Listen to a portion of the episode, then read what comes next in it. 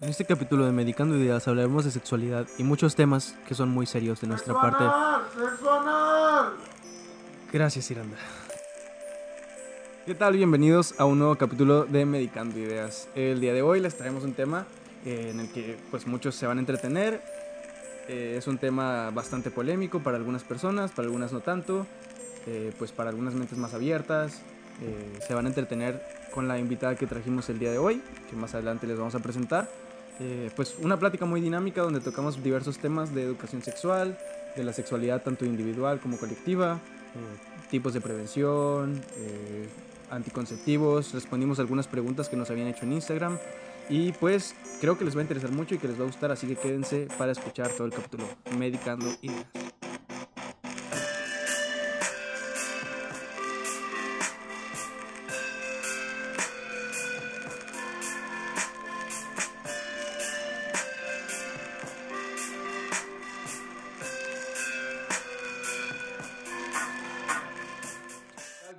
Bienvenidos, bienvenidos al podcast del día de hoy. En este capítulo tenemos un tema bastante interesante.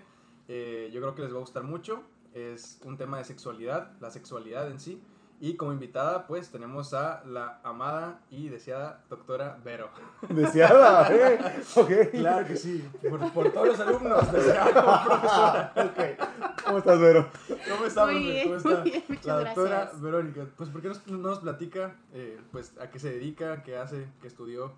Poco de usted. Bien. Tengo eh, abierto. Ángel, me da mucha risa lo que dijiste. hace Deseada, rato. deseada por los alumnos, a eso me refiero. Bueno, también pues, eso me preocupa. deseada como profesora. O sea, yo la deseaba como mi profesora de sexualidad. Ya corto, ya. Voy a cortar esto. Ya, ya. ok. Bueno, bueno. Eh, pues yo soy la doctora Vero Ortega. Estudié medicina, ahí, igual en la misma facultad que ustedes, en, en, en Otay, en UABC, ahí en la facultad. Nueva. Y después, y después estudié eh, sexología educativa, fueron ahí dos años, y luego estudié la maestría en sexología clínica, y a la par hacia el final de esa maestría estudié salud pública. Y me dedico, ya tengo más de ocho años en la docencia, y pues de todo un poco, doy clases de todo un poco, pero definitivamente la parte de sexualidad es como mi favorita. Y eh, tengo mi consultorio, donde veo ya en los últimos cinco años nada más consulta sexológica, donde como por mi formación de medicina, pues es más a todo lo orgánico, básicamente. Doy terapias, pero es como lo más, lo más que veo es todo lo orgánico, como infección de transmisión sexual, algunos casos de anorgasmia o de eyaculación precoz. Básicamente es como mi auge en ese sentido. Pues bienvenida, muchas gracias por aceptar venir a, a nuestro podcast. Esperemos que no sea la única vez y tengamos más en un futuro. De hecho, no sé si queda de una vez promocionar sus redes sociales o... Me pueden encontrar en Facebook como doctora Vero Ortega y en Instagram igual, doctora Vero.ortega. Perfecto. Para que la sigan. Ah, y en YouTube nosotros. también, Ah. como doctora Vero Ortega. De hecho, ya tenemos ya tiene un primer video, ya lo vimos. Sí. Y ahí Órale, está. órale. Esa, esa noticia yo no me la sabía. Sí, bueno. está cool ese video. Súper bien. Y, y pues, ¿por qué no iniciamos? Sí, bueno, pero me gustaría comenzar con una pregunta un poco general sobre la salud sexual. Es algo que, al parecer conmigo, en mi opinión, usualmente no se toca, se toca menos que la salud tanto física y mental. Creo que la salud sexual también es de, pues, destacarse. ¿Nos Claro. puedes comentar un poco sobre eso? Sí, El, el término como tal existe desde hace un buen, o sea, por, por la Organización Mundial de la Salud.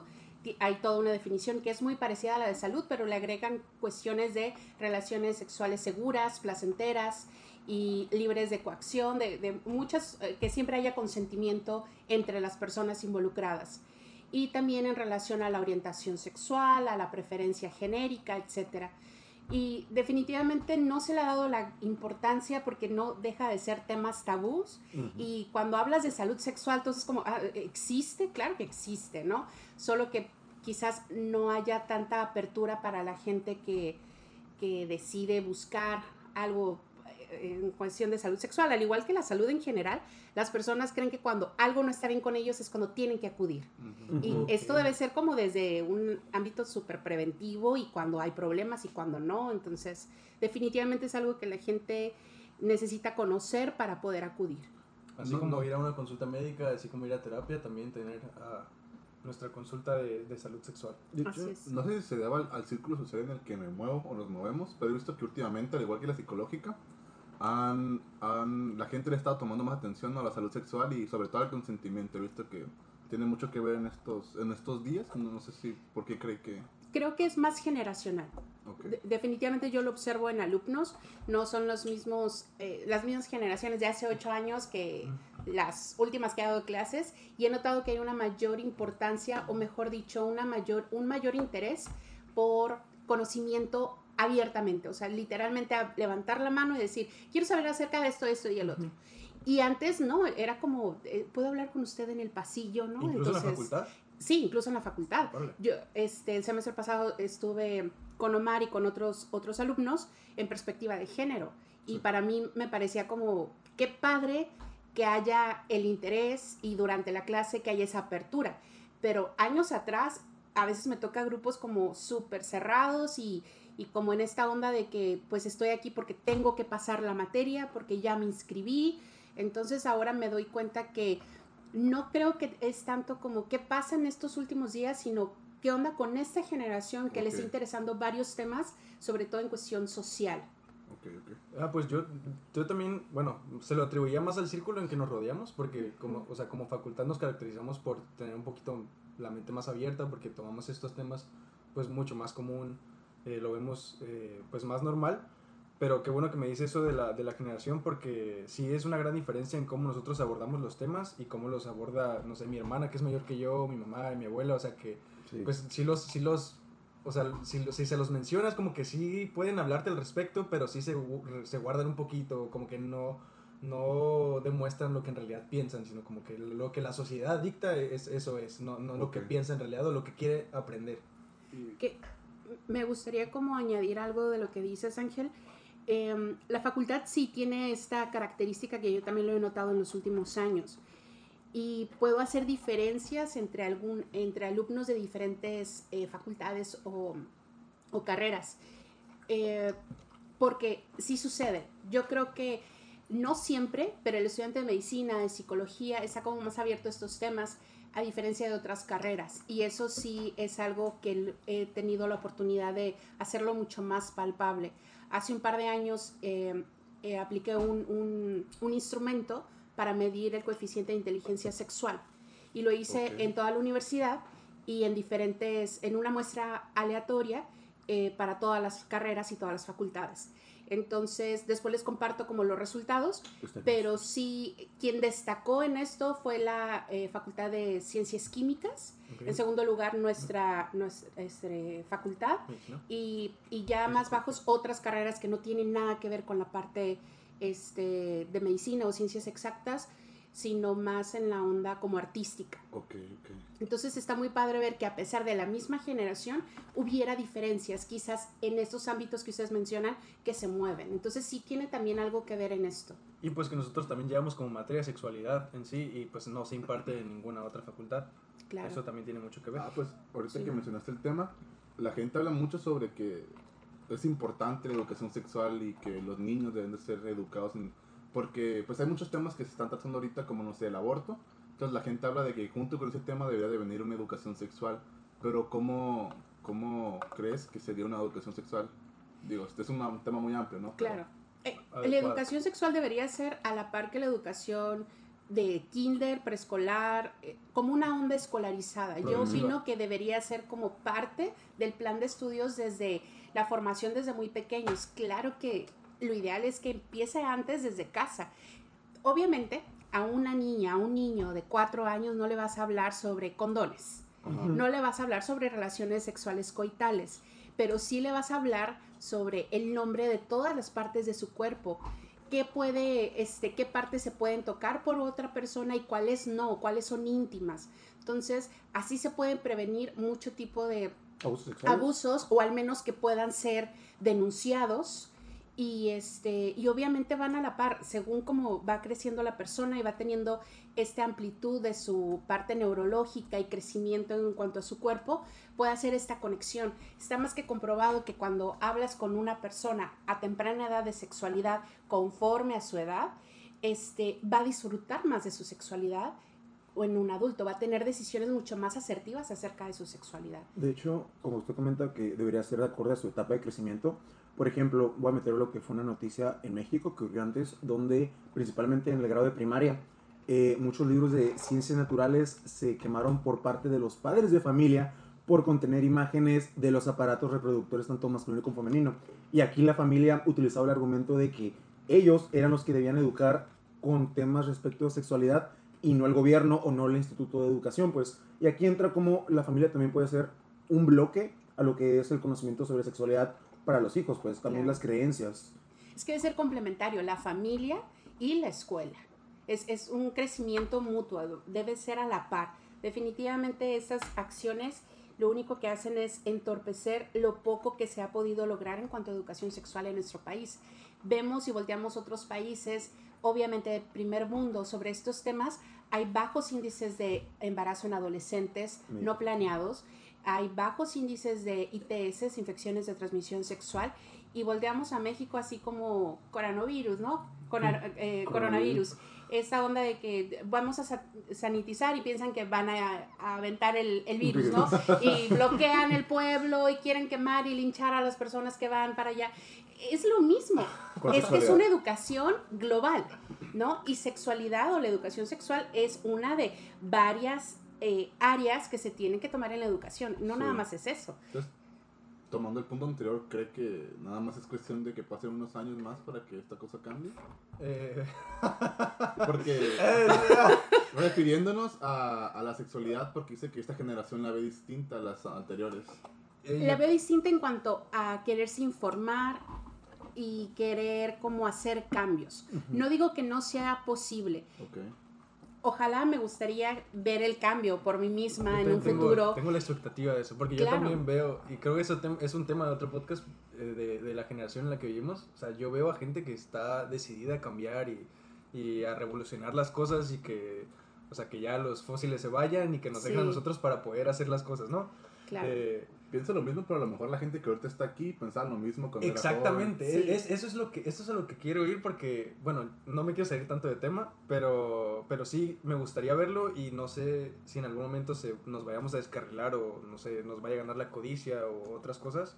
Eh, pero bueno, siguiendo con el tema, eh, creo que muy importante es eh, en, en nuestro país es un es un país pues que abunda la religión y creo que también tiene mucho que ver en que se, se sataniza, por así decirlo, este tema o se toma como un tabú y pues ni, ni pensar hablarle a los niños al respecto, porque sería incitarlos a que empiecen con su vida sexual mucho más temprano, que entonces por este motivo también no se les habla de métodos anticonceptivos ni de planificación familiar y, y, pues todo esto lleva a la desinformación y pues a la ignorancia. Y de hecho lo que comenta antes de que dé su opinión, eh, que México tiene una alta tasa de embarazos prematuros y también el hecho de que la planificación familiar muchas veces no se realiza o también las infecciones porque no solamente los métodos anticonceptivos son para evitar embarazos, sino que también protegen contra sífilis, gonorrea, clamidiasis, pero la importancia de esto, de la educación sexual temprana, eh, usted, ¿cuál es su punto de vista con referente a lo que es cómo el Estado, cómo el gobierno del país ha tratado esta difusión? ¿Y si es diferente en México o a, a diferencia de otras partes del mundo? Ok, este, empiezo primero con lo que comentabas tú, Ángel. No me acuerdo qué es. De que se sataniza mucho el tema Sí, de sí, sí, en pero el México. tema de religión. Pues sí, la sí, religión sí. creo que influye mucho. Eh, México, al igual que otros países de Latinoamérica, el catolicismo predomina todavía mucho y otras, otras religiones. Estoy mencionando una de varias. Y hacen ver como si el cuerpo fuera un templo sagrado y no debe utilizarse más que para eh, eh, alabar a un dios o alabar a, a ciertas figuras o ciertas deidades. Y eh, si esto lo utilizas para placer o obtienes placer, está mal, ¿no? Porque estás ensuciando a tu te- al templo, que no te pertenece, que es de Dios, etc. Entonces, se le ha, eh, a muchos mexicanos, a muchas personas, se les ha inculcado esto. Entonces, cuando tratan de disfrutar de su sexualidad, hay una culpabilidad enorme que no les permite vivirla de manera sana, de manera placentera, de manera segura. Y esto eh, genera muchísimas cosas, muchísimos trastornos incluso a nivel mental. Por ejemplo, eh, el hecho de querer comprar condones a muchas personas les da simplemente vergüenza Claro. o como que se cohiben, como me puede dar un paquete de condones que sería algo que no de avergonzarles, sino como que, ok, yo me cuido, o sea, tengo relaciones Claro. sexuales y tengo la madurez para decir, por favor, dame una caja de condones porque quiero cuidarme a mí y a mi pareja sexual, pues Sí. algo que, por ejemplo, cuando una persona busca el alcohol, tabaco, otras cosas, como que también debería dar vergüenza, pero es como que, como si fuera lo más normal, pues. Claro, e- es, como todo un estilo de vida hasta ahorita, ¿no? A lo mejor en Tijuana ya es mucho más común ver la compra de condones como más sin, sin prejuicios, pero a lo mejor en otras partes de México no. Es como, y mejor no lo compro, ¿no? Y mejor no lo uso. Entonces así surge esto. Me comentabas acerca del gobierno, cómo implementa... ¿Cómo, han- cómo manejando todo este eh, difusión de información? ha, implementado. Unas han funcionado y otras no. Creo que aquí lo que no está funcionando es que creemos que dar información es igual a educar.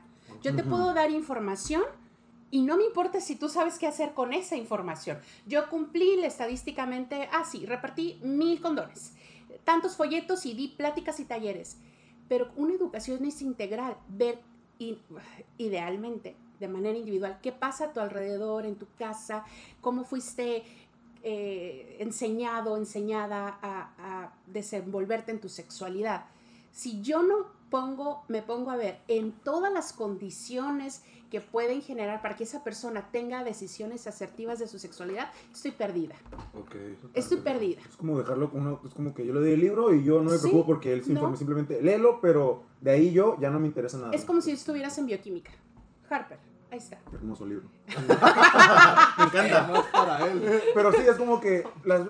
Te veo para el examen, pero ¿qué va a venir? y qué Tú lee nomás y yo no te explico Ajá, nada. Yo me encargo de ponerte la hoja, tú lo respondes y ya. Oye, es cierto, nunca lo había pensado. Eso hacemos con la sexualidad. Es, ¿verdad? es- es- eso es lo que el gobierno trata de hacer. O sea, no es que esté mal, pero digamos como que no está tampoco bien. Pues es que no le dejamos el tema de sexualidad a los sexólogos. pues. Exactamente.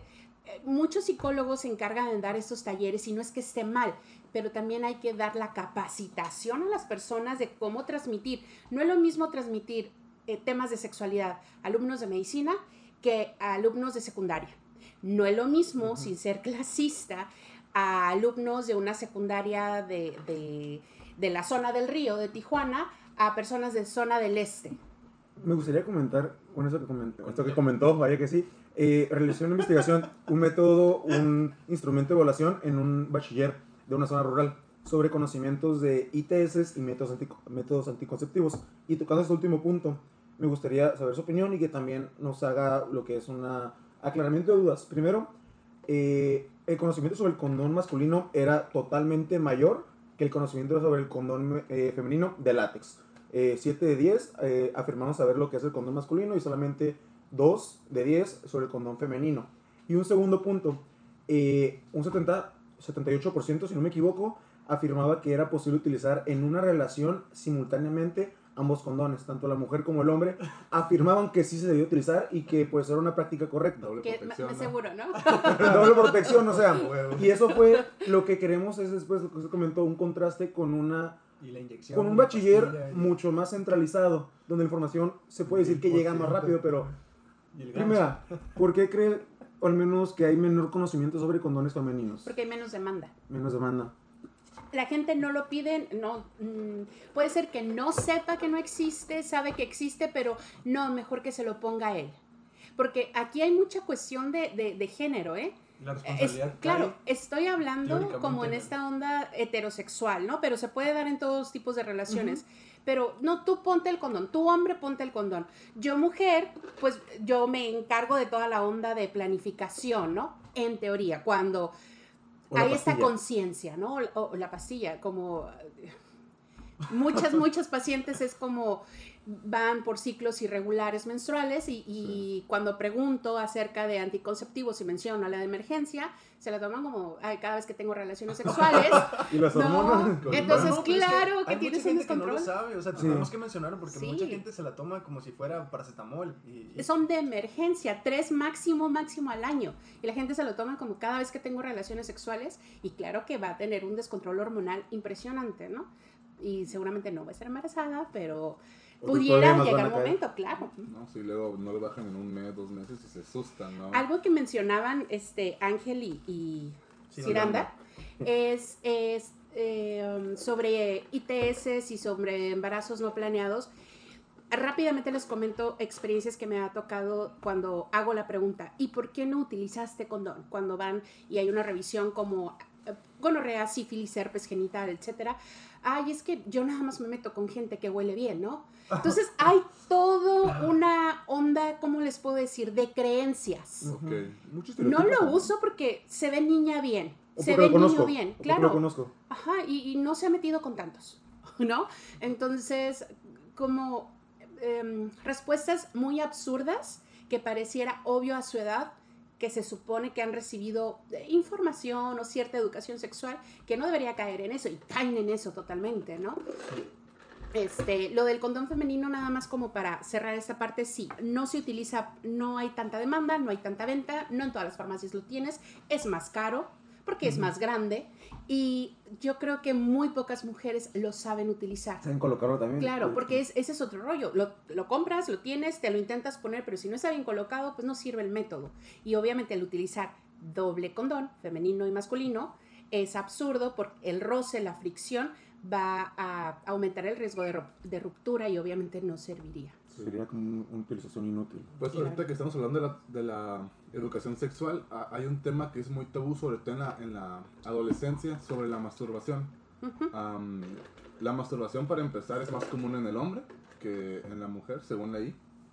Eh, y muchas veces, este, digo, no sé si estoy mal, ahorita que nos, que nos corrijan. Por eso estamos aquí, Omar. Este, pero he escuchado este, que muchos hombres han dicho que sienten, bueno, hombres porque es con, con quien los he platicado, que sienten culpa este, después de, de realizar este, y pues no, bueno, me gustaría que explicara al respecto. La masturbación masculina se asume. Eres hombre, claro. Sí, la la vas a tener. La femenina, eh, ay, existe, ¿no? Como una onda muy, no, que, no, no. ¿Ustedes mujeres se masturban? Así Sí, pues. o, o entre las mismas mujeres. Quizás en esa generación no me ha tocado tanto, pero un poquito hacia atrás es como súper tabú. No, yo, yo no, yo no lo necesito, ¿no? Como, como si fuera, este, no sé, como algo prohibido y solamente ciertas personas lo usan, o no es para mí, o no soy tan fogosa o golosa, no sé, miles de términos al respecto. Entonces no, no hay tanto reporte en ese sentido. Porque hay un, un estereotipo súper marcado, Omar. Como, no, no, no, este, tú te masturbas. No, no, no, no, no necesito. Estoy bien, ¿no? A, a término personal, por ejemplo, cuando yo era muy más niño, este, escuchaba que referían este, el acto de masturbación como jalársela, ¿no? Sí, claro. Entonces, cuando antes de recibir este, a lo mejor la educación, porque me juntaba con gente más grande que yo. Este, uno, uno pensaba que masturbarse era jalársela, ¿no? Y entonces Ujú. pensaba, bueno, entonces a lo mejor las mujeres no pueden porque pues es... es Necesitan con qué, ¿no? ajá, y pues ya, ya después de que creces y, y ahí entiendes al respecto, pues Claro. sabes que es distinto, pero pues no todos pudieron tener la- el acceso a esa educación sexual. De hecho, también con la masturbación eh, he leído que la insatisfacción sexual por parte de la mujer, que usualmente la masturbación les permite, actualmente en algunos hombres, no en todos, pero sí usualmente una auto, bueno, una automasturbación, una masturbación propia de la, de la mujer es mucho más probable que llegue a un orgasmo que en una relación hombre, porque un hombre muchas veces no da por hecho, simplemente él llega al orgasmo y se deja de preocupar por su pareja sexual y ahí es cuando la mujer pues no alcanza el orgasmo en la pareja. Pues creo, que, creo que en general, normalmente en las relaciones este, heterosexuales, ah, 27% sí, de casi, las siem- mujeres casi siempre se cumple, o sea, se busca más que el hombre termine, o, o sea, a, a lo mejor anteriormente, Sí, sí, sí. que es lo primero que se busca, ¿no? La satisfacción del hombre. Y de hecho había términos, ah, bueno, había dichos muy, muy machistas en, en lo anterior donde decían, el hombre finge una relación por sexo y la mujer finge una finge sexo por una relación. Entonces te quedas como que, ¿qué pedo? ¿Hasta dónde queda también el, la, el la placer sexual de la mujer? Claro. Y pues sí, como si estuviera omitido. Ay, ¿no? pues hablando en números, el 27% de las mujeres llega al orgasmo, mientras que el 80% de los hombres. Eh, no, no Nada, sé. es cierto. O sea, mira el 80%. contraste de porcentajes. Es Ajá. 3 de 10, 8 de 10, o sea, 5 individuos. Y es que tiene mucho que ver, lo comentan ya ambos, Omar, Ciranda, lo comentan perfectamente. La masturbación es un acto para autoconocerte y autoplacer. Difícilmente vas a saber a manera personal cómo puedes llegar a obtener el grado máximo de placer de, en la parte sexual si no tienes el conocimiento, ¿no?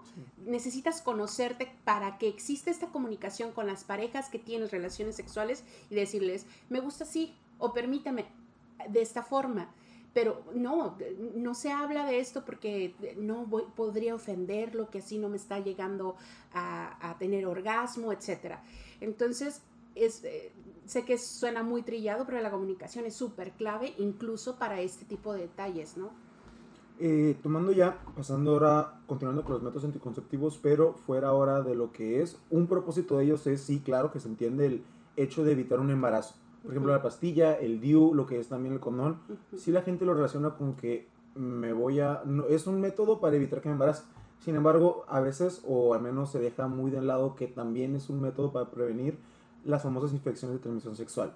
Eh, ¿A qué le debe que muchas veces se puede como dirigir ese conocimiento solamente hacia el concepto de una, mo- un modo de evitar el embarazo, pero donde se pierde la noción de que hay una probabilidad también de infecciones? Por ejemplo, en una pareja o en una pareja que tienes durante mucho tiempo es como que, bien, yo puedo utilizar condón porque no quiero embarazarme, pero si lo tengo sin condón es como, no me voy a embarazar porque la conozco. No puede tener herpes o yo sé con quién he estado. Ujú. Mm. Más bien no te vas a infectar, ¿no? Ajá. Sí, este, en relación a esto, eh, está envuelto de creencias, de puras creencias. Eh, nuevamente aquí el factor pesa más el que una mujer o una pareja tengan un embarazo no planeado Ajá. a que tenga gonorrea. Porque este, eh, esta onda de, ¡ay, un bebé! ¿Y cómo le vamos a hacer? Pues abórtalo, no sé qué. Este, no, de seguro no es mío. A diferencia de que, ¡ay, pues me unto crema, me pongo alcohol! Porque mucha gente se pone alcohol. A la madre. Este, eh, me pongo, me, me inyecto penicilina y ya la armé, ¿no? Porque luego entre la El misma ajo. comunidad se pasan da- los tips y no van al médico, no van a una revisión para, bueno, tienes esto y ese es el tratamiento que vas a tomar. Nuevamente, en consulta me pasa mucho como en esta onda, me pasó eh, caso especial con VIH, ¿no? Este, en esta onda de que afortunadamente los antirretrovirales que existen actualmente han funcionado muy bien y prolongan de una manera exitosa la vida de una persona, digo, en su mayoría, siempre va a haber sus excepciones. Eh, pero, eh, ¿cómo les puedo decir? Puede ser, es una enfermedad crónica, podemos compararla como con una diabetes, donde mientras la persona esté controlada, se cuide, etcétera, etcétera, puede, puede vivir mucho tiempo. Lo mismo sucede con esto. Entonces, con esta creencia, luego muchas personas dicen, "Ah, no importa si me infecto de VIH, o sea, me tomo mis antirretrovirales y ya, la armé. O sea, ¿qué está pasando? Que no le estoy dando importancia a mi salud. Que digo, no importa si me enfermo, hay medicamento. Quizás porque no hay una conciencia real de lo que sucede por dentro. Nosotros como sabemos esta onda de la medicina, nos imaginamos las células, los CD4 peleándose por sobrevivir, y no, aumentando su Sí, entonces, este, y para la gente que quizás no tengan este conocimiento, pues se les haga muy fácil. Lo mismo para sífilis, gonorrea, herpes, este, como que al principio me ha tocado en los pacientes como que se asustan, como que tratan de que no, sí, ya me voy a portar bien, y a la hora de la hora, no, o sea, no funciona así porque, ay, ya alarmé. O sea, no me voy a morir de eso, no, pero, no, entonces para ellos, yes, no me voy a morir. De hecho, con ese punto, eh, también algo igual, el método de evaluación que utilizamos, eh, también resultó el hecho de que fue una tabla simplemente donde se preguntaba, eh, se ponían en lista las enfermedades de transmisión sexual y se preguntaba a los individuos, a los alumnos, que cuáles pensaban y cuáles creían que eran curables, cuáles eran ya enfermedades crónicas o simplemente no sabían. Y algo que sorprendió mucho fue que muchas personas referían al VIH y al herpes como enfermedades tratables frente que sífilis y gonorrea no eran tratables, de que eran infecciones que perduraban la vida, pues, y eso realmente alguien que pues realmente conoce como, ok, o sea, algo está mal aquí o la educación no está funcionando bien o como usted comenta, simplemente se le ha dado la información, pero no se ha evaluado o no se ha tratado como de trabajar con ellos de una manera personal, integral, porque pues no están bien los resultados. Pues, ¿cuál es su opinión? Es, es nuevamente regresar a esto, ¿no? El pensar eh, es, es información básica. Esa sí es información básica que, claro, debería estar un- unida con la educación. Pero no sé de dónde sacan estas creencias. De verdad, cada vez a veces me sorprende un poco más. Es que yo creo que, yo creo que todo se desencadena desde que eh, vemos que el promover la educación sexual es promover una vida de promiscuidad Claro. e Se incentivar. piensa así, de hecho. Ajá, entonces como que no, ni siquiera enseñan a usar el condón porque si no, si le enseño a usar el condón, entonces va a, a iniciar su, su vida sexual A meter el palo donde Ajá, sea. y eso es satanizado y es visto como un tabú. Entonces, por lo mismo, existe la ignorancia y, y- y todo esto que no se habla de los temas y no se da una educación adecuada. Y el no querer hablar de los temas, Ángel, ahorita que mencionas eso y regresándome un poquito con Omar sobre el tema de masturbación, hace algún tiempo tuve un paciente que su motivo de consulta era, quiero dejar de masturbarme. ¿Cómo lo puedo hacer? Adolescente, entre 18 y 21 años de edad. Y yo, bueno, ¿por qué quieres dejar de hacerlo? Es que después de me siento muy culpable. Entonces, al tener como toda esta eh, plática, charla, consulta, como le quieran llamar, le dije todos los motivos de lo saludable que era la masturbación y hacer un lado la culpabilidad y se fue muy descontenta la persona. Conmigo era como, no, tú no me estás ayudando.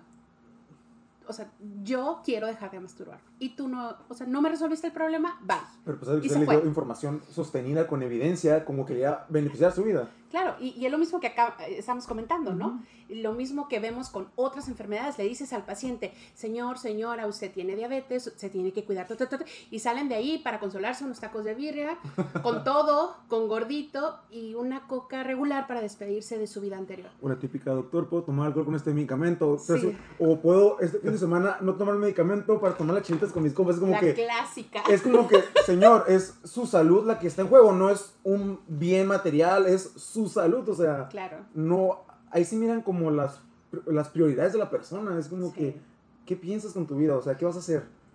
Sí. Eh, Yo, yo leí, o sea, igual es por no, no es por ser clasista, pero leí que, por ejemplo, la gente de esos sociales más bajos, pues va al médico ya que tiene un problema. Y la gente con pues poder económico más grande va al médico cada que se siente algo mal, porque no sé si es como valora más su vida o valora más su estilo de vida tal vez, pero a lo mejor pasa lo mismo con esto, ¿no? De que a lo mejor la persona que tiene más bienes, que, no los quiere perder, pues sí, sí hace un poquito más de caso. Sí se, ha, sí se ha visto para muchos estudios, para temas de sexualidad, para temas de salud en general, que las personas con un nivel académico alto eh, es en menor porcentaje quienes eh, se rehusan como a información, a cuidarse, a llevar un tratamiento adecuado a personas que tienen una baja escolaridad. Claro que siempre va a haber, va a haber sus excepciones y, aclarando este punto de no ser clasistas, estamos hablando sobre estadística, ¿no? Sí. Eh, con respecto a eso, me gustaría que nos comentaras, Vero, un poquito sobre, ya que tocamos el tema de masturbación, ¿qué beneficios tiene la masturbación? Algunos que tú pudieras mencionarnos. Claro, con la masturbación, ¿qué se logra? Empieza, es una respuesta sexual humana. La respuesta sexual humana empieza con un, eh, es un estímulo sexual efectivo. ¿Qué nos referimos con eso? Cualquiera de nuestros cinco sentidos se activa, incluyendo la memoria, ¿no? O sea, eh, recuerdo tal escena, tal persona, tal cosa que a mí me excita y de esa manera en hombres hay una erección, en mujeres hay lubricación vaginal. Ese es como el primer punto de la, de la respuesta sexual humana. Luego viene una excitación y luego meseta, orgasmo o el clímax y una resolución. ¿Qué se logra hacer? Se logra una respuesta sexual humana. ¿Y qué beneficios tiene una respuesta sexual humana? Es una necesidad fisiológica y libera estrés.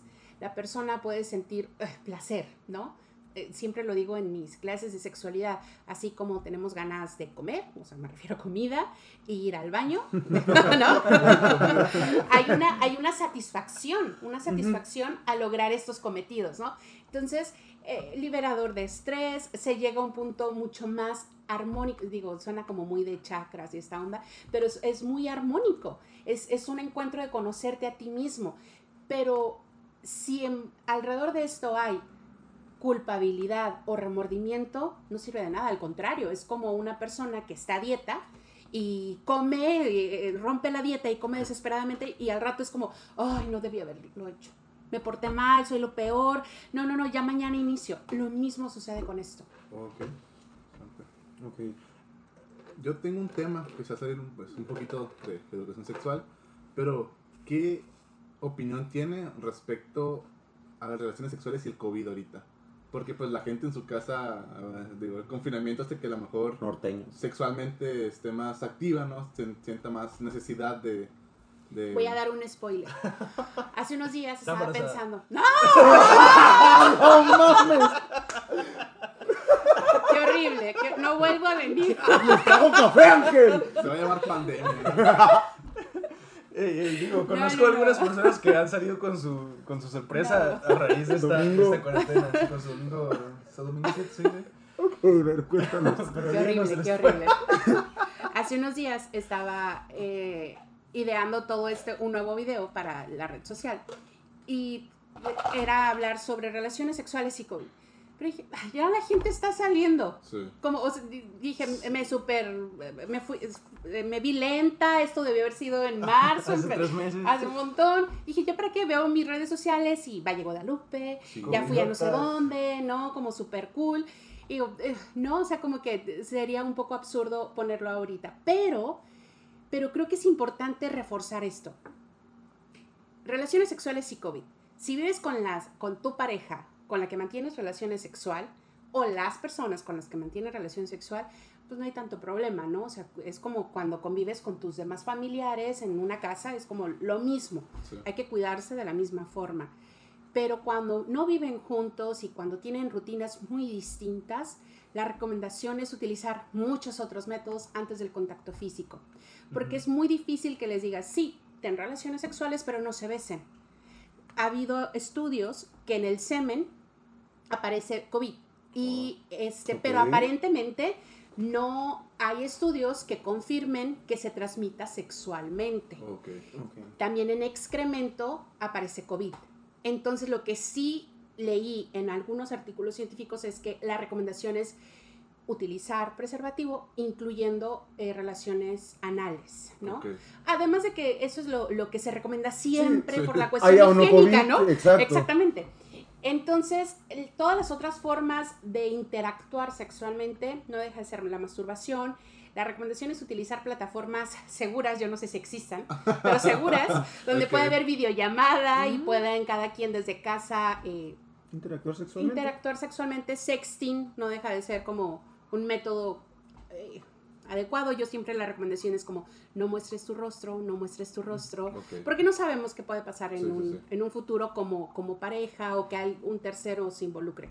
Entonces la recomendación es cuidarse, evitar el contacto físico, utilizar otros métodos como los que acabo de mencionar para interactuar sexualmente. Pero sí, veo, y, y es un poco decepcionante, ¿no? Que, que como que haya este, este confinamiento parece que ya no existe. Sí. Sí. Si uno sale a la calle por X razón y piensa que es el único que está haciendo cuarentena. Claro. Me gustaría también. Eh, Este bye. podcast se realiza con las medidas de higiene preventivas eh, adecuadas. Me gustaría también tocar un tema que, a mi parecer, no es muy conocido. Este centro es el Capacits, que es un centro ambulatorio para la prevención y la atención en SIDA e infecciones de transmisión sexual. ¿En qué consiste? A ver, ¿nos puedes comentar un poco la dinámica de esto? ¿En qué consiste? Eh, trabajé muy poco en Secretaría de Salud y conozco poco acerca de- del centro. Sin embargo, lo que alcancé a, a conocer, la estructura está muy bien eh, diseñada, gracias Ángel. Eh, tiene todos los departamentos esenciales. No sé si siempre haya personal en los departamentos, Sí. pero nutrición, este, enfermería, psicología, médico, laboratorio, etcétera. Eh, Está tan estructurado como para todas las áreas del paciente tomarlas en cuenta, porque es una enfermedad difícil, hay mucho, nuevamente, muchas creencias alrededor de esto. Entonces, eh, me parece que es una muy, no deja de ser una muy buena opción para el paciente que tiene VIH-Sida para acudir a Capacits. Muchas gracias.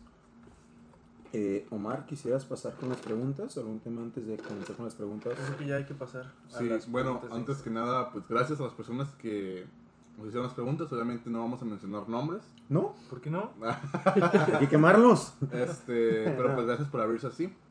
Y pues qué mejor que una profesional nos las conteste. Y la primera pregunta es, este, Es necesaria.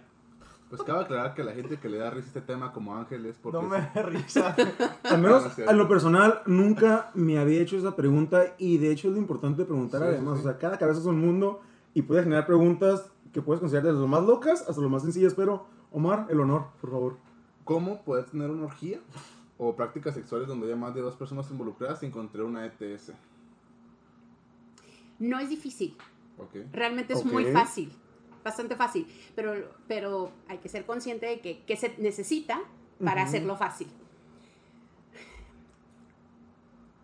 Sé que suena como complicado, pe- pe- pero dependiendo cuántas personas están involucradas. Ideal, estoy hablando en un mundo ideal, quiero aclarar, y que todas las personas relacionadas y que no nada más haya como esta confianza, es que yo te conozco desde hace años, yo sé que no tienes nada. Idealmente es que todo el mundo como que, ah, me hice una prueba hace Ok. tal, Tu prueba de entrada. sí, Pruebas de- sí, lo, lo básico, sífilis, este, Caras vemos, sabemos. exactamente. Eso sería como que un requisito, a mi parecer, básico. Y lo demás es, yo sé que la interacción y puede ser un matapasiones, pero cada vez que haya diferente lugar donde entrar, hay que poner condón, quitar el anterior, poner uno nuevo. Si se utilizan juguetes sexuales bien lavaditos, incluso como estos de este color son para ella es, y estos son para ti. Y sobre todo los que van a tener una penetración, no estamos hablando de látigos o no estamos hablando de cuerdas, digo, lo que vaya a haber penetración. Sí. Estamos hablando idealmente, pero para mucha gente se le hace poco práctico, ¿no? Ya estando ahí es como, "Ah, no, espérame, déjame ir por otro condón Sí. digo, no es difícil, pero es cuestión de educación. O con esta onda de no tengo nada, no tengo nada, aunque recordemos nuestra ventana de VIH, que no, no es tan fácil. O sea, me la hice y el resultado es de ayer sí, pero y hace dos días tuve relaciones y ya no sé qué pasa con esos dos días, ¿no? Entonces, O sea, en un mundo ideal es una abstinencia de tanto tiempo antes de... Sí, ese es algo ideal. Para Pero muchos va. es como matapasión, es como algo que se me olvidó mencionar en COVID, que no nada más es en COVID, lo que mencionamos hace ratito. Haya COVID o no, se tiene que hacer esto. El baño previo a una relación sexual es también, sería ideal. Pero muchos, ay, ¿cómo voy a bañar antes? O sea, no, es como que la emoción de quitar la ropa y ahí es como ideal. Estamos hablando de cosas ideales que a lo mejor si se van sumando a las prácticas sexuales puede ser como parte de una rutina Sí. que se pudiera manejar. También, ya, tocando un poquito de eso, eh, hasta hace poco yo enteré de que existían algunas mascarillas protectoras para sexo oral. O sea, fuera del condón, eran protectores bucales que eran para evitar el contacto directo con el, el genital, técnicamente. O sea, esto también podría ser un matapasión, y estoy diciendo entre comillas porque se quejan de eso mis compañeros. Pero, eh, o sea, es simplemente tener la confianza de practicarlo con tu pareja y, ¿sabes qué? Eh, quiero hacerlo contigo, quiero tener sexo contigo, pero quiero que nos cuidemos. O sea, Claro, la confianza ahí tiene que ser importante. sí. Eh, la segunda pregunta, Vero, sería si hay alguna, eh, sí, si hay alguna manera de superar algún trauma sexual, ya sea por abuso, diagonal violación o algún trauma sexual en general. Ok. Eh, depende de muchos factores para que sea superada y tendríamos como que poner en un mismo plano a que llamamos superada, ¿no? Ok. Porque muchos entienden por superada como ya lo olvidé y sigo con mi vida adelante. Creo que estos, este tema en especial de abuso y violación sexual son temas que marcan, porque si desde niño, desde niña, me dicen que esta parte es sagrada, que es de mucho cuidado, y si alguien la altera, altera mi integración. Entonces, es, es difícil una superación. No todos lo logran a pesar de tener un buen terapeuta, a pesar de ir a sesiones, a pesar de tener un montón de condicionantes para que la persona eh, logre como llevar una vida común, feliz, no sé cómo llamarlo. Eh, no es tan fácil porque no es nada más ese hecho. ¿Quiénes lo involucraron? Y casi siempre se trata de alguien muy cercano. Y cuando es alguien tan cercano, a lo mejor mucha gente dice, no me duele tanto lo que me hizo, sino que esa persona me lo haya hecho. ¿no? Y las personas también que están alrededor de... Claro, del- ¿quién me cree? ¿Quién- ¿En quién puedo confiar? Este, ¿Quién me apoyó en el momento de...? Este, entonces creo que son muchos factores. No es imposible, pero tendríamos que preguntarle a la persona como de manera individual, para ti, ¿qué sería superarlo? Porque no, es, no va a ser lo mismo superar algo para Omar que para Ángel que para Ciranda. Te lo puedo asegurar. Cada quien tendrá un concepto diferente. O para Omar dice, Simón, si yo logro ta, ta, ta, tal cosa, puedo, puedo seguir adelante con mi vida de manera bien. Y para Ángel, "Mm, sí, pero yo también le agregaría esto y eso y el otro. Y tú no, yo le quito esto y eso, ¿no? Entonces creo que es temas muy individuales, pero sí se necesita de muchos factores, no nada más la terapia. La terapia es fundamental, pero no es lo único que le va a ayudar a la persona. Y si se puede eh, superar por completo o en realidad se aprende a vivir con eso de como algo, Lo acabas de decir. nueva normalidad. Por. Aprendes a vivir con eso, porque no es algo que lo vas a poder olvidar. Puedes continuar con tu vida, pero es a- un recuerdo que probablemente marcará o marcó tu vida para siempre. A lo mejor incluso es un antes y un después. Ok. Bueno, la siguiente pregunta. Hay ciertas corrientes este, de pensamiento de algunas personas, no sé si son filósofos o no, y algunas doctrinas también que hablan sobre la abstinencia sexual, tanto de masturbación como pues en pareja, ¿no? O pues con más personas. Entonces, me gustaría saber la opinión profesional sobre la abstinencia sexual y sus consecuencias o pros para la salud del individuo. Claro. Definitivamente la abstinencia sexual no es, no es la solución para ningún tema de sexualidad, para ninguno. Porque eh, incluso haces esta referencia, ¿no? Incluyendo masturbación como abstinencia sexual. Hay muchas maneras de, de interactuar sexualmente de manera individual o con otras personas, las relaciones que puedes llegar a tener. Entonces, la abstinencia sexual en cuestión de salud no es recomendable Porque es algo que es de tu cuerpo, es algo fisiológico, son órganos sexuales y reproductivos. ¿Para qué están ahí? Para usarlos. Cada quien eh, decidirá cómo hacerlo, pero hay tanto alrededor de esto, repito, mucha culpa, muchas cuestiones religiosas, muchas cuestiones de, de género, muchas cuestiones de sociedad que no les permite a las personas, en su gran mayoría, disfrutar de su sexualidad. Y la abstinencia sexual, pues, es, es reprimir. No lo uses, mm, mm, por la razón que quieras, no lo uses. Ok. y algo que entra eh, en esa pregunta, ¿existe la frustración sexual? Claro. ¿Y cómo, es, cómo se desarrolla o cómo... Puede ser frustración sexual porque no llegas a un orgasmo, porque no tienes relaciones sexuales. Muchas personas dicen, bueno, me masturbo, pero yo quiero disfrutarlo con alguien más, pero no se ha dado, o con la persona que yo quiero no, no quiere, o no estoy preparado para o preparada para enfrentar mi orientación sexual, entonces hay una frustración sexual, o no tengo el apoyo de la gente que yo quiero para disfrutar de mi sexualidad, o es algo que lo hago a escondidas, entonces me frustro. O sea, yo veo que otras personas lo hablan con tal libertad, pero no, Sí. mejor yo no, porque luego me van a apuntar y van a decir que yo y que no sé qué. Tocando ahora de nuevo un tema que también está en moda, o sea, hay muchas, eh, hay muchos tips, consejos, es sobre lo que es el sabor, por ejemplo, del semen, líquido seminal, eh, con respecto a, la a una cierta alimentación, piña, arándanos, muy famoso, pero su opinión, eh, datos, eh, ¿sí se puede cambiar el sabor realmente del semen por la alimentación del individuo?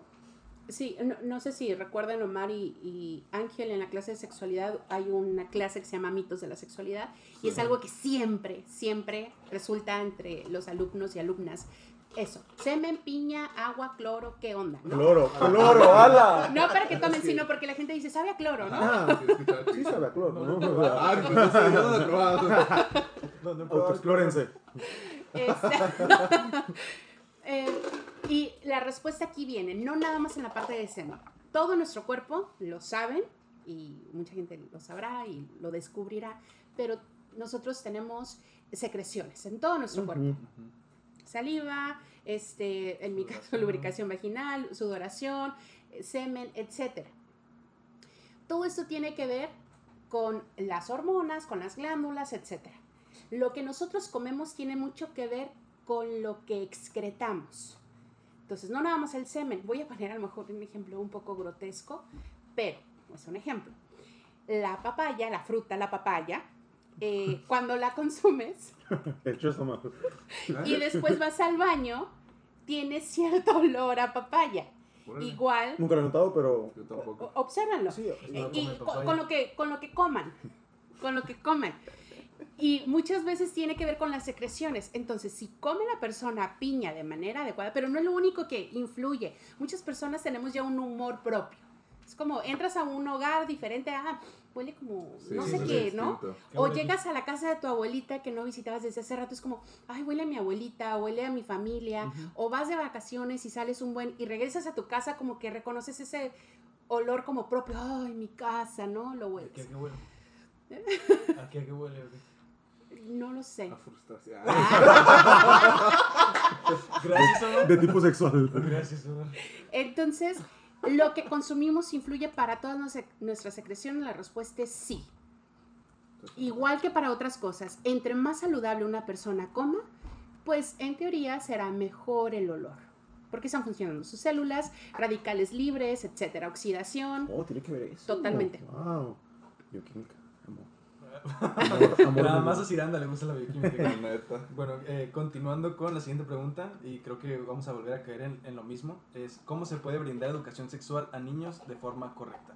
Y como apertura para esta pregunta, eh, como médicos, pues siempre nosotros tenemos que predicar el saber más que nada, ¿no? Y no podemos educar a, a la gente pues predicando una abstinencia, o sea, la abstinencia es el mejor método anticonceptivo y es el mejor método de prevención, sin embargo, pues a la, a la gente se le tiene que educar de una manera en donde asumas que siempre va a hacerlo por ¿Correcto? decir. eh, no, no exactamente, o sea, que, que puede llegar a cometer errores y tú tienes que educarlas para que, pues, para que esos errores sean mínimos o, o- o no se cometan, ¿no?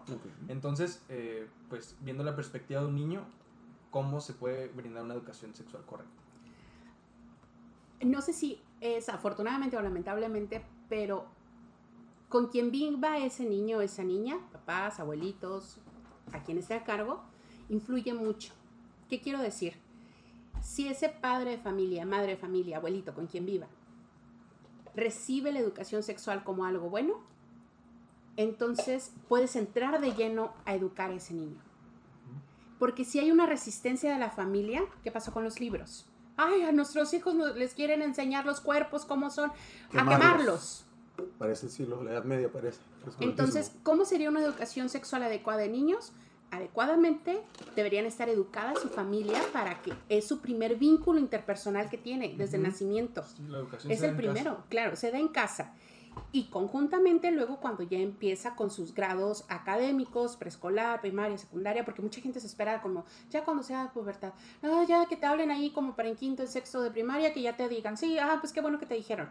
Y dentro de las familias muchas veces se da, o sea, existe la famosa charla que hay entre los padres Sí. y los hijos, pero muchas veces es muy incómodo para los padres y también para los hijos. O sea, yo, yo he preguntado a mis amigos, a, a alguna gente que si les han hablado acerca y, y es como que no, ni, ni me hablen porque, o sea, qué asco hablar con mis papás al respecto, ¿no? Y yo recuerdo mucho que una vez estaba viendo la tele con mi mamá y salió, no, no recuerdo cuántos años tenía, pero salió una escena donde hablaban de la palabra masturbación y yo no sabía qué significaba, estaba en primaria yo creo. Y, y mi mamá me dijo como que, ah, pues eh, habla con tu papá. Y, y mi mamá le comentó a mi papá y, y mi papá tuvo una charla al respecto muy incómoda, o sea, pero creo que fue necesaria a raíz de eso, pues más o menos tuve alguna noción en la escuela, pues me orientaron un poco más eh, y, y creo que también eso me ha ayudado a mí a tener como una perspectiva más de lo que, de lo que es una salud sexual correcta, porque aunque mis papás como que no tuvieron la iniciativa de hacerlo, pero nunca se negaron a darme eh, información al respecto. O sea, si yo preguntaba cualquier cosa, ellos me lo iban a responder sin problema. Entonces, eh, pues sí creo que la, educación principalmente se inicia en casa y la apertura que tengan tus padres o tus abuelos o con la gente con la que llevas es lo que más influye dentro de una buena educación. El año pasado fui a un Congreso Mundial de Sexualidad, eh, fue, la sede fue en la Ciudad de México, y dentro de las pláticas había una conferencista que nos hablaba sobre la educación sexual que inicia en casa. Y algo que mencionaba ella, que seguramente todos los padres de familia están esperando el momento adecuado para hablar de sexualidad con sus hijos. Entonces ella dijo, nunca lo existe, no, no lo van a encontrar. Si estás esperando que llegue el momento que dices, ah, ya, ahorita hay, hay un ambiente en la familia como padre, mi hijo y mi hija, o no sé, es, es- llevamos una buena relación, voy a hablar. Si jamás lo vas a encontrar. Ella aconseja y recomienda cómo debes de exponer los temas. Dice, al momento de la cena, no me acuerdo, era de Estados Unidos ella. En momento de la escena, así como, ay, ¿cómo te fue en la escuela? Y como, y ¿cómo vas con fulanita? Y, y tuviste relaciones, o sea, como que ella dice, expongan el tema como si estuvieran hablando de cualquier otro tema, pero desde muy pequeños. Y lo, van, lo verán como una cierta naturalidad o como explicarle enfrente de todos este, temas como eh, de salud en el sentido de ciclo menstrual, etcétera. O sea, como algo muy natural, porque nada más son de mujeres y esconde Sí. la toalla, que no lo vea tu hermanito, ¿no? Entonces, esos detallitos que son muy importantes porque la sexualidad es muy natural, pero estamos lejos de que una gran mayoría lo vea así. Y creo que también, en, bueno, por lo menos en nuestro país, eh, representa mucho este, como el desconocimiento, el machismo también. Juega un papel muy importante porque incluso en, en estas mismas charlas de las que estamos hablando, pues a una niña se le hace la charla más o menos cuando empieza a arreglar, ¿no? Entonces como que dan una pauta de arreglar y, y luego el hombre, no, pues él lo va a aprender, él es, es el machito Hombre. de la casa, él es el hombre, Él él, va a aprender, sí, Él ajá, va a exactamente, él se, va, él, él se va a enterar y, y él, pues él no va a quedar embarazado, entonces no representa un problema incluso para la Claro. familia, ¿no? Y ahí entra mucho el machismo. Y Está interesante cómo lo dice, cómo lo dices tú, Vero, Ujú. de que, o sea, hablo de forma natural, pues creo que eso va a hacer que el niño, cuando crezca, pues, pues disfrute más su vida sexual, ¿no? Que lo hable de manera más normal con las personas y haya esa comunicación que dice, que dices que es difícil de conseguir a veces y pues que estén más abiertos a eso. Claro. Eh, ver ahora tocando un punto eh, que bien puede dar para una plática muy extensa, la orientación sexual. Eh, de manera sencilla, ¿nos podrías explicar? eh, ¿La orientación sexual puede mutar, cambiar conforme una persona crece? Sí, eh, siempre lo hablamos en la clase de sexualidad. La sexualidad no es algo estático. Es Y, y voy a decir un ejemplo clásico, ya está súper quemado, ya quienes me han escuchado tantas veces decir, ya, Vero, cámbiale de ejemplo porque ya ese ya. Pero eh, me parece como el más sencillo para explicar, ¿no? Ok. Eh, y, te- y lo voy a hacer contigo, justo contigo. ¿Recuerdas cuáles eran tus golosinas favoritas de la infancia o sabritas favoritas? Que decías, ay no, todos los recreos me compraba los taquis fuego, o no sé. Muy, muy con galletas, polvorones. Polvorones. Muy con galletas, polvorones. De, de nuez, de naranja, de... Naranja, naranja. ¿Actualmente los consumes de la misma forma? No, ya no. ¿No? ¿Ya no te gustan? Eh, sí, pero ya he encontrado algunos otros postres, por así decirlo, que me gustan más y que se han, han sustituido, pues. No. No sé si vas captando. Sí, sí, ya lo capté. ¿No? Desde que me dijo anteriormente. Por eso di el ejemplo de los polvorones que ya no me gustan. Ok, ok. Entonces lo mismo sucede con la, con la sexualidad. Lo que te gusta hoy no necesariamente te tiene que gustar toda tu vida. La sexualidad es estática. ¿Qué pasa que puedes cambiar de opciones? No lo sé. Pasa la vida, pasa experiencias, vas probando otros postres y dices, "Mm, este también me gusta ahorita, polvorones de naranja. No, los probé un montón y ahora quiero probar otras cosas. Un cheesecake, ¿no? Mm. No se me antoja. Eh, No sé, es como, a, a lo mejor es absurdo un poco el ejemplo, pero me parece muy sencillo como para explicar esta onda de la se sexualidad. entiende, Sí. sí. Sí, la orientación sexual es lo mismo y, y hay mucha frustración por muchas personas, pero yo siempre me consideré heterosexual y porque ahora como que me gustan las mujeres, es un ejemplo, este, pues no, es no, no, no, algo me está pasando, siempre lo fui, o qué sucede, ¿no? O la misma sociedad, ay no, de seguro desde siempre era lesbiana, nada más que ahora se animó a decirlo. No lo sabemos, en realidad, ¿no? La orientación sexual es así, es como eh, eh, la, la sexualidad es algo fluctuante a través del tiempo y simplemente es eso. Muchas gracias. Y pues para terminar con la última pregunta, Esta pregunta muy interesante. El, caso de la influencia de la industria de la pornografía en la vida sexual de las personas. Para Para, me refiero a una edad temprana. Ajá, sí, pues, ajá, bueno, en una edad temprana. Am, pues para empezar, ¿no? Este, pues hay, hay muchas críticas al respecto de la industria de la pornografía, desde el maltrato este, hacia, sobre todo las mujeres, este, dentro de la industria, temas más ilegales también, por decirlo así. Y creo que el tema más importante es que normalmente lo que se ve en la pornografía no es lo que pasa en la vida real, desde tamaño de miembros hasta... am, El tiempo, gemidos, el tiempo del coito. el tiempo ah, y luego ah, está bueno son muchísimas cosas no sé qué nos quieres decir al respecto Sí, hace, hace unos días atrás tuve una, una clase, conversación, fue como algo así, muy parecido, con unos estudiantes de Colombia. Eh, y esos chicos mencionamos este, este, esta parte de la pornografía. y comentaba una alumna que qué opinaba porque había muchísima información, mejor dicho, mucho acceso a jóvenes a, a internet y, y a pornografía de manera fácil. Listo, no, hay, no había una restricción. Y quizá la mayor restricción es, "Ma- ¿eres mayor de 18 años? Sí. No, sí. Y ya, ah, ok. Entonces puedes ver esto. Efectivamente, la pornografía, la gran mayoría de lo que encontramos en internet es, son actuaciones. Es algo que se graba a propósito para causar placer. No hay ningún problema que exista la pornografía, la legal, porque sabemos que hay cuestiones de trata de personas, Sí. sabemos que hay pornografía infantil y pues obviamente ese es otro tema y eso es ilegal. Además hay todo un factor ético y moral ahí incluido. Pero mucha gente su primer encuentro o su primera escuela es la pornografía. Sí. Entonces, si yo estoy viendo tal cosa, es lo que se supone que tiene que pasar. Sí. Y además de que existe un gran peso a la primera vez, ¿no? Es como la primera vez es que voy a tener relaciones sexuales coitales, a eso me refiero. Hay un gran peso, hay, un, hay todo, desde amor romántico, desde que sea súper apasionado y en el lugar perfecto y con rosas y con velas, etc. Pero, y, y la pornografía, ¿qué muestra?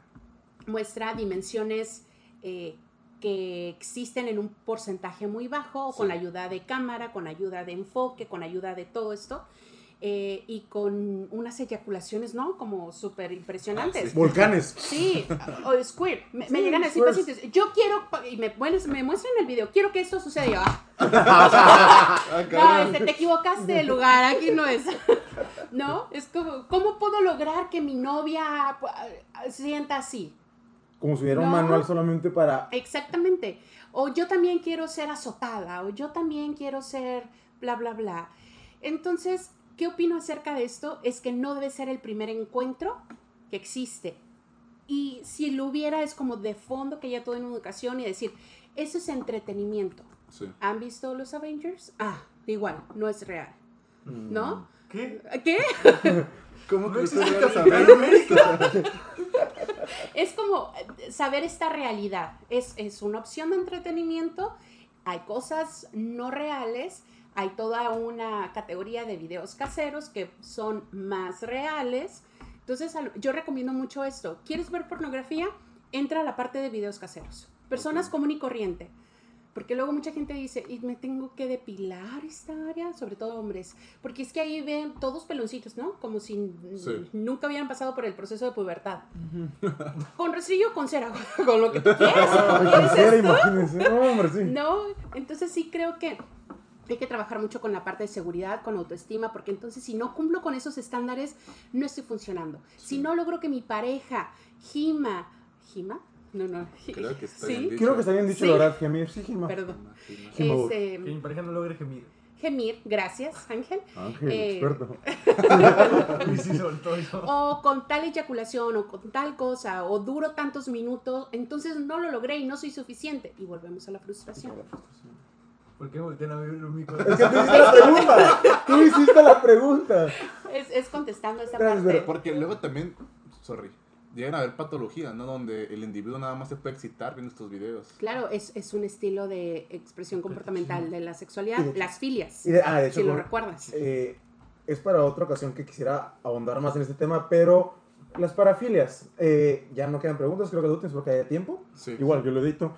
Eh, Yo hago lo que quiera con el video. eh, la opinión, que al final de cuentas las parafilias son personales, podemos decirlo así, o sea, cada persona tiene ciertos estímulos que pueden ser más intensos que otros, pero yo creo que puede haber personas que se puedan como sentir mal por sus parafilias, por ejemplo, la coprofilia, la orofilia, que puede sonar un poco para una persona asqueroso, pero otra persona simplemente es, me gusta, o sea, me gusta sentir, por ejemplo, la orina o el olor, o esto creo que cae de nuevo simplemente en lo del tabú, por ejemplo. claro. Y, y esa parte de comunicación y el, el Conocerte estar a ti seguro, mismo. claro, conocerte a ti mismo y, y estar muy seguro de lo que quieres y comentarlo a tu pareja. ¿Te late? ¿Lo intentamos? Me pareciera que pudiera existir placer de mi parte. No sé si para ti, pero lo podemos negociar. Es donde entra acuerdos, acuerdos con las personas. Y eso es lo, lo más maravilloso que existe. Ok, cedo y cedo como hasta este momento. Poner límites, poner reglas son muy Sí. importantes para esto. Vivir Porque po- responsable la sexualidad. Exactamente, es, es, es ser asertivo. Ser muy asertivo es ser responsable. Entonces, las filias, parafilias o expresiones comportamentales de la sexualidad, eh, también como eran llamadas antes perversiones, la gente no quiere ser llamado Como algo anormal, como algo claro. anormal. Y mejor no lo digo, y lo digo si tengo mucha confianza y lo digo como, no, nada más lo he fantaseado, no lo pienso o hacer, sea, ¿no? ¿Y qué tienes si lo haces? Ok.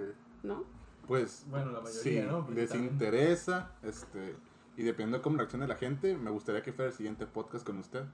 Este, filias y parafilias, ¿están de Sí, acuerdo? sería todos? muy bien. Es que también hay muchos temas que Sí, tocar en la sí, sí, sexualidad. creo que es un tema que la gente le interesa mucho y casi nadie toca. Sí, que hay que hablar, hablar sobre algunos tipos de parafilias, o sea, desde lo que es, ¿qué dijiste? Boyerismo, desde lo que es urofilia, Sí. también masoquismo, Fetiches. el concepto de la dominatrix, todo eso, los Sí. swingers, por ejemplo. Necrofilia. O sea, estaría muy bien hablar sobre eso, sí. También necrofilia. No, es muy interesante la verdad.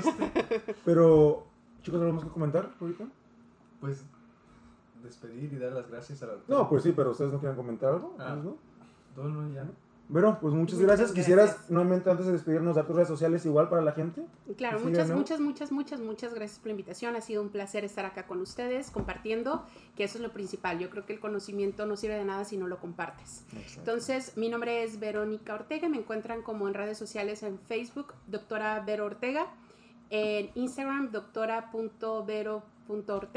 Y en Facebook como doctora Vero Ortega. Mil gracias.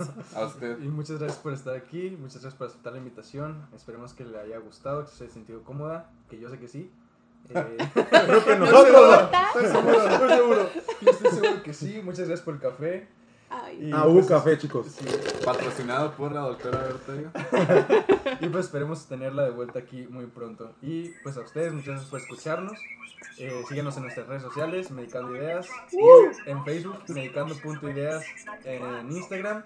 Eh, escúchenos en Spotify, eh, próximamente en YouTube. Eh, pues ya estamos presionando a Ciranda para que se ponga a editar los videos. Y eso es todo. Eso es todo Gracias. Muchas gracias.